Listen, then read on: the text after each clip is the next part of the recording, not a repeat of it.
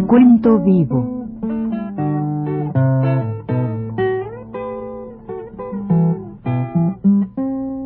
Mis décadas.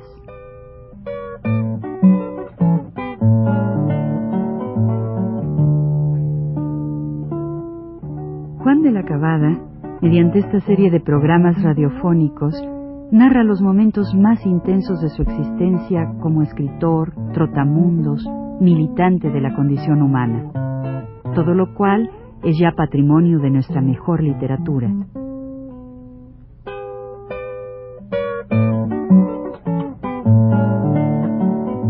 Con ustedes, Juan de la Cabada.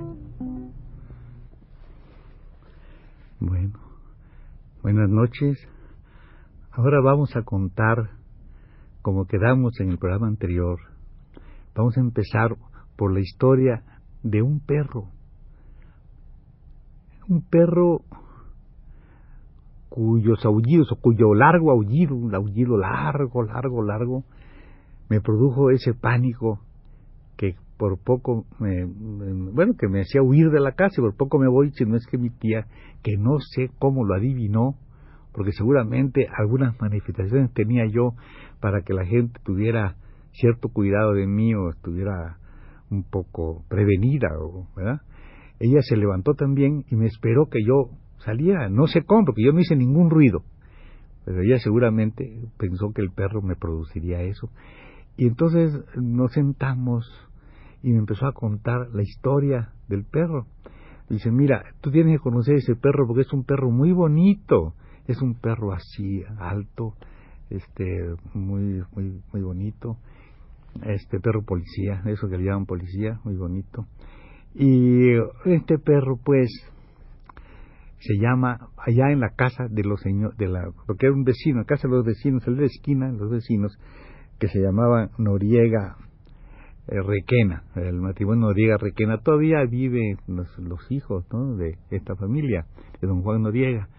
Bueno, y Noriega Requena me dice, y esta, este perro pues se quedó en la casa de don Juan Requena, pero en realidad este perro era, era, de un gringo, uno que se, un gringo que se fue de aquí. Dice, y por eso en el muelle, los muelles le llaman, le llamaban Tampa al perro, Tampa, por aquel puerto de Tampa. Se conoce que el padre, digo que el padre, que el dueño, digo, el dueño del perro, este era, el gringo era, era de Tampa tal vez. Y había un, barco que se llamaba el Nelly, un barco que iba y venía, a, a, Nueva Orleans y Tampa, bueno, hacía los del viaje.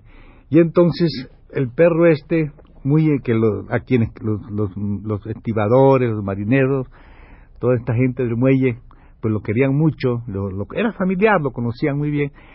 Este, pues ese señor se que iba a llevar su perro, se embarcó llevando su perro. Pero resulta que allá, a la hora de que el barco iba a salir, dijeron que no, que el perro tenía que, que no, el perro no podían ir. Y ese señor, pues lo que hizo fue echar el perro al agua. Y mientras el barco iba tornando con la sirena, uh, anunciando su salida, el perro se quedó allí, al fin nadó hasta tierra, pero le quedó la obsesión del sonido de la sirena, el sonido de aquel señor que era su amigo, digamos, y que se le peló, se le fue y lo dejó en tierra.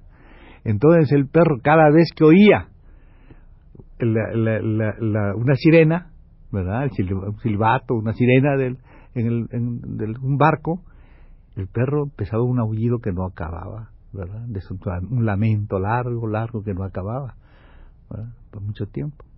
Bueno, yo a los pocos días sí, efectivamente, se llamaba Rex en la casa de este señor y Tamper, güey.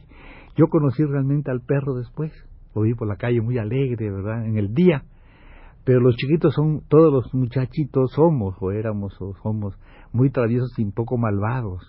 En cuanto los chicos lo, veían, se ponían en círculo, como era un perro manso, al cabo era un perro, se ponían en círculo y empezaban a hacer como la sirena. Y el perro empezaba aquel aullido, ¿verdad? Este aullido, ¿verdad?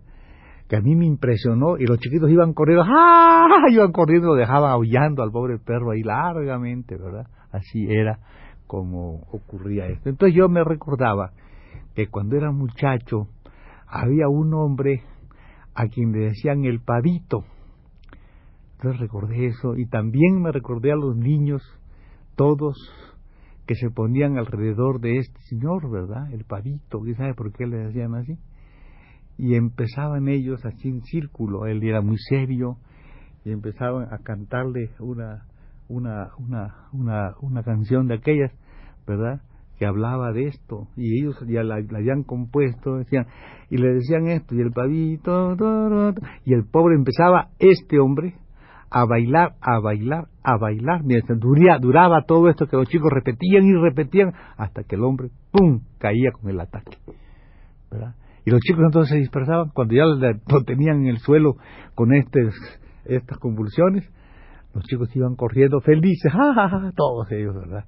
todos los chamacos que éramos eh, somos seguramente malísimos, ¿verdad? Pues así, así era.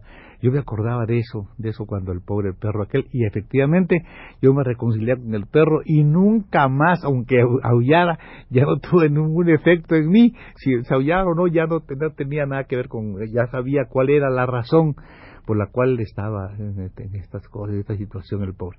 Este perro fue muy famoso.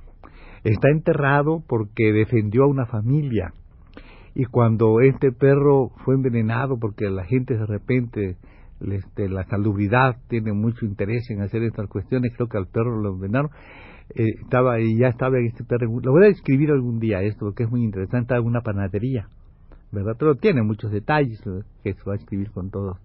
Y entonces en esta, esta gente, bueno, vinieron a recogerlo para echarlo ahí, tirarlo, y la, salieron los panaderos ahí, le quitaron el perro a la sanidad, y le hicieron un entierro entre la gente del barrio, le llevaron a enterrar un personaje a este, mi amigo, que se llamó Rex Otampa, esa es la historia. Naturalmente, como yo estaba todo fastidiado, pues andaba todos los días, me iba a jugar a despecho de un tío mío, un tío que el que yo hablé antes, que era un hombre muy metódico. Y entonces para ello debía comer a las 12 del día y estar sentado a la mesa. Yo nunca lo hice, entonces, pero mi familia, mi, tía me defendía a mí, me que no había problema. Yo ahora que llegara con y todo, yo me iba a jugar entonces, ¿no? Hasta hacía mucho ejercicio.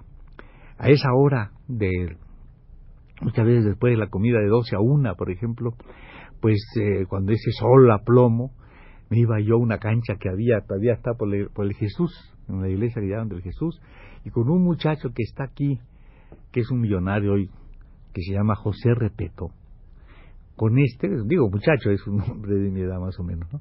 Veníamos a jugar frontón y dale y dale y dale y dale hasta las 3, 4, 5 de la tarde, que nos íbamos al mar a bañar y ya salía yo a mi casa a darme otro baño, de aseo, de limpa, limpiarme y ir a comer, ¿no?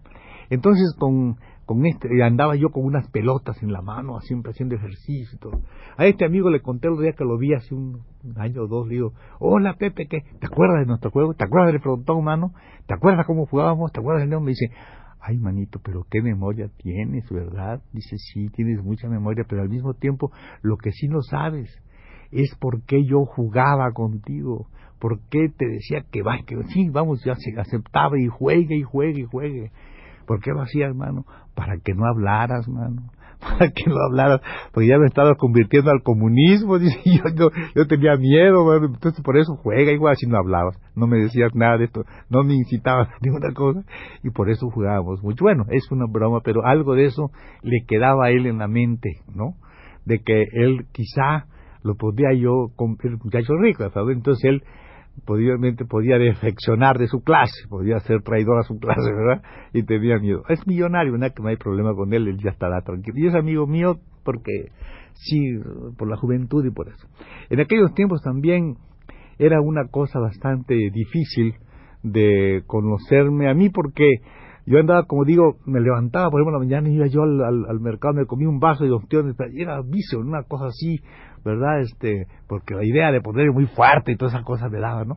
Y entonces, pues, hacía esto y luego andaba con una pelota, ¿no? Este, con las manos, este, haciendo el ejercicio este de, la circulación de la pelota, ta, ta, ta, todo el tiempo, ¿verdad?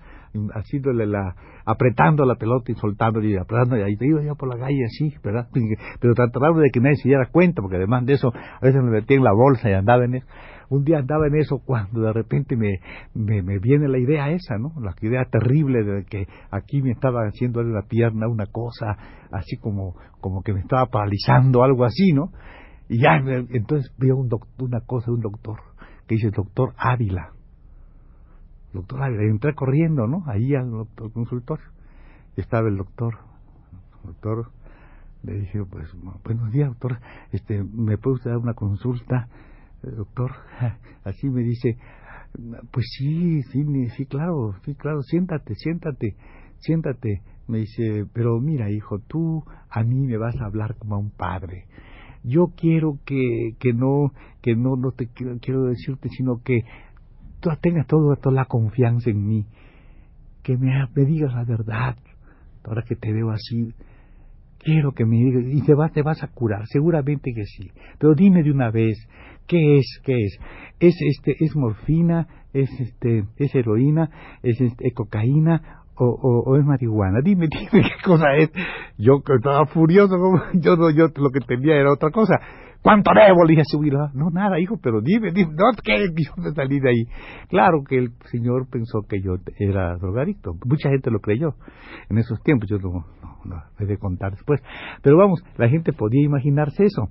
Pero yo no, no fue venganza consciente, pero sí un poco inconsciente en que yo me hice muy amigo de su hija María Luisa y fui su novio por un tiempo. De manera que esa era un poco de venganza, ¿verdad? Para, para el señor que me pensaba que yo era, pues, afecto a las drogas.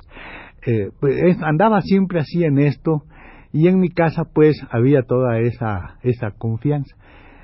Y puedo contar quizá para terminar una historia que viene también muy en relación con ese terror que yo este, tuve, ¿no? Y es que antes de antes de pues de, de María Luisa, de esta muchacha que era mi novia, pasó tiempo para eso, yo estuve ya como estuve como tres meses, ¿verdad? Pero en ese tiempo, antes de eso, había una, una muchacha que venía mucho a coser allí a, un, a una habitación que no es muy fresca, y que le llamaban ahí el tumbadillo. El tumbadillo se llamaba esa habitación. Esta muchacha mm, es muy católica, como pasa con muchas gentes que son muy católicas, también esta María Luisa era muy católica.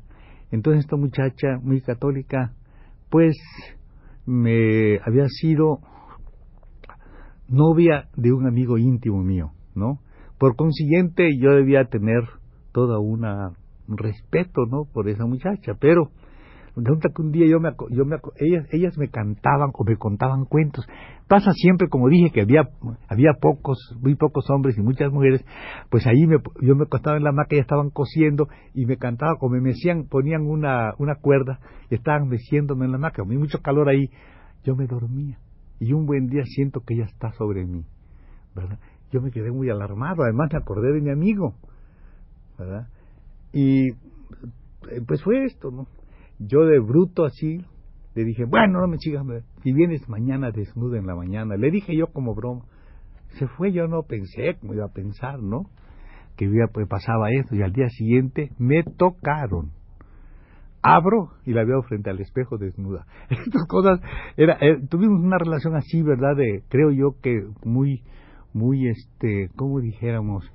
Muy impetuosa y, y, tal vez por las circunstancias mismas de la situación, como digo, no la, ni, ni nada, es, además una mujer magnífica, además, no te pero lo curioso del caso es que después yo me vine, salí de ahí, ¿no? Pero se casó después con ese mismo muchacho, se casó con ese amigo que está, con ese amigo mío, al fin se casó con él. ¿Verdad? Y este, muy, siguió siendo muy católica, muy religiosa, al extremo que mi amigo era un muchacho que tenía pensamiento de izquierda y en ocasiones iba a conversar con él a su casa allá en México. Y cuando estábamos ahí los dos conversando, él y yo, era de una impertinencia a ella que me tiraba los platos, con un odio, con una cosa feroz. Y él, hablábamos, porque yo lo quería mucho de veras, no es, no es nada de, yo no pienso aquí nada de traición, ni nada, sino una cosa de, de una circunstancia y fuimos siempre, pero ella siempre, me, yo no sé, el otro era, extrañaba por esto, ¿no? Porque era, éramos, éramos amigos, ¿no? Y entonces ella, yo tenía que visitarlo a él por la amistad, y este cuate era siempre, pero muy extrañado. Y yo, naturalmente, muy apenado, como siempre. Después de todo eso me quedo con una pena, una pena. No por nada, porque yo no creo en ninguna cosa de esas, pero sí por el hecho, por la cosa. Bueno, esas son cosas que ocurren a cualquiera y vamos a contar en la próxima vez que otras cosas que le ocurren a cualquiera me pueden estar, me pueden estar pasando. Vamos a contar tal vez mi viaje a Campeche, de Ciudad del Cabana a Campeche, y en la próxima vez, ya pronto, ahora no me queda más que decirles buenas noches y hasta la próxima.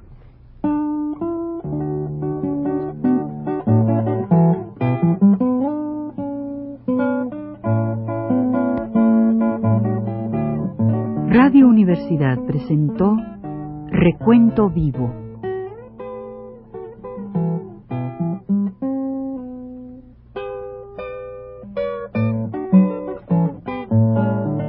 Mis décadas por Juan de la Cabada.